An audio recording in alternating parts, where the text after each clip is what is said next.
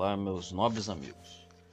Vamos lá, dando a nossa sequência diária.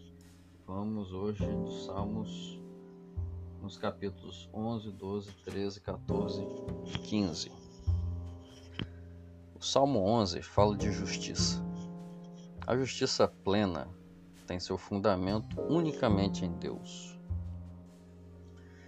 Que a justiça, que é a justiça em pessoa, por isso, em meio a uma vida repleta de injustiças, o salmista diz: Deus é o meu refúgio.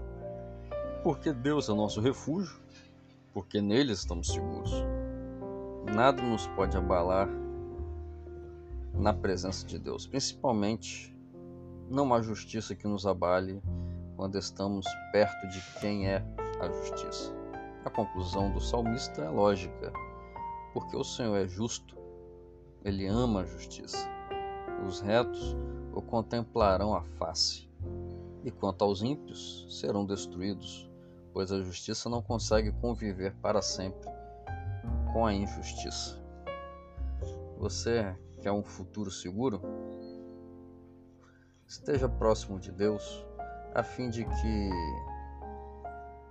é, viva justiça recompensa virá não pelo que você faz ou fará, mas pelo que você é, porque você ficou fielmente ao lado daquele que é justo e justiça. No capítulo 12, o salmista estabelece a notável diferença que há entre as palavras do Senhor, que são puras como prata refinada, e as palavras dos falsos, que falam com falsidade uns aos outros. Falo com lábios bajuladores e coração fingido. Porém, mais do que a diferença apenas no linguajar, o contraste é entre o fiel e os infiéis, com suas palavras puras, Deus quer nos abençoar. Os infiéis querem se favorecer com suas palavras, e Deus quer nos abençoar porque ele disse que o faria e se mantém fiel às suas promessas. Nesse dia, façamos o propósito de usarmos as nossas palavras com fidelidade e lealdade. Dessa forma, estaremos imitando o Pai Celestial, que é sempre puro em suas palavras. Aqui no capítulo 13, Davi faz uma profunda súplica a Deus e pergunta: Até quando? Até quando o Senhor vai esquecer de mim? Até quando vou ficar com essa tristeza de coração? Até quando meus inimigos vão prevalecer contra mim? Essas perguntas não apontam a descrença ou falta de fé. Tanto é que Davi diz: Eu confio na tua graça, eu me alegro na tua salvação. Davi confia plenamente em Deus e por isso escreve: Cantarei ao Senhor porquanto me tem feito muito bem. Davi pergunta porque sabe que Deus escuta e compreende os dilemas do nosso coração. E você tem dúvidas, questionamentos? Abra o coração a Deus, Ele entenderá você melhor do, do que qualquer outra pessoa. Aqui no capítulo 14, há muitas pessoas que nos surpreendem com ações de solidariedade e sensibilidade. Pessoas cuja vida é notadamente dedicada a fazer o bem.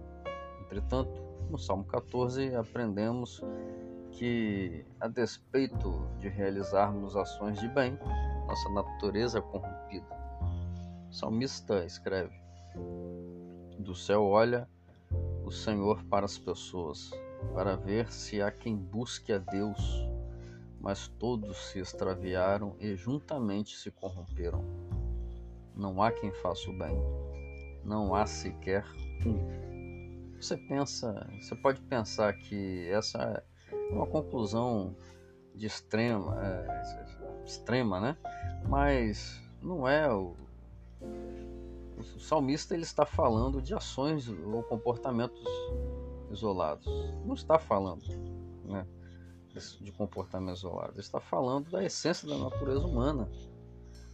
E, amigos, o pecado que habita em nosso coração nos leva a cometer pecados, distanciando-nos de nosso Deus. A única solução é a restauração operada por Deus. Ele é a nossa salvação sempre no capítulo 15, Davi descreve algumas características essenciais do cidadão celestial. vive com integridade, pratica a justiça, fala a verdade com sinceridade, não usa as palavras para difamar os outros, não faz mal ao próximo, não lança injúria contra o seu vizinho. Podemos notar que o salmista descreve atitudes ou virtudes que não apenas são esperadas de um cidadão celestial, mas também de um cidadão terrenal. Integridade, justiça, veracidade, honra, respeito, consideração e cuidado. Não precisamos esperar a eternidade para vivermos este estilo de vida. Podemos começar agora. Aliás, quem não começar agora a viver os princípios do reino de Deus, não poderá vivê-los na eternidade. Forte abraço, pessoal.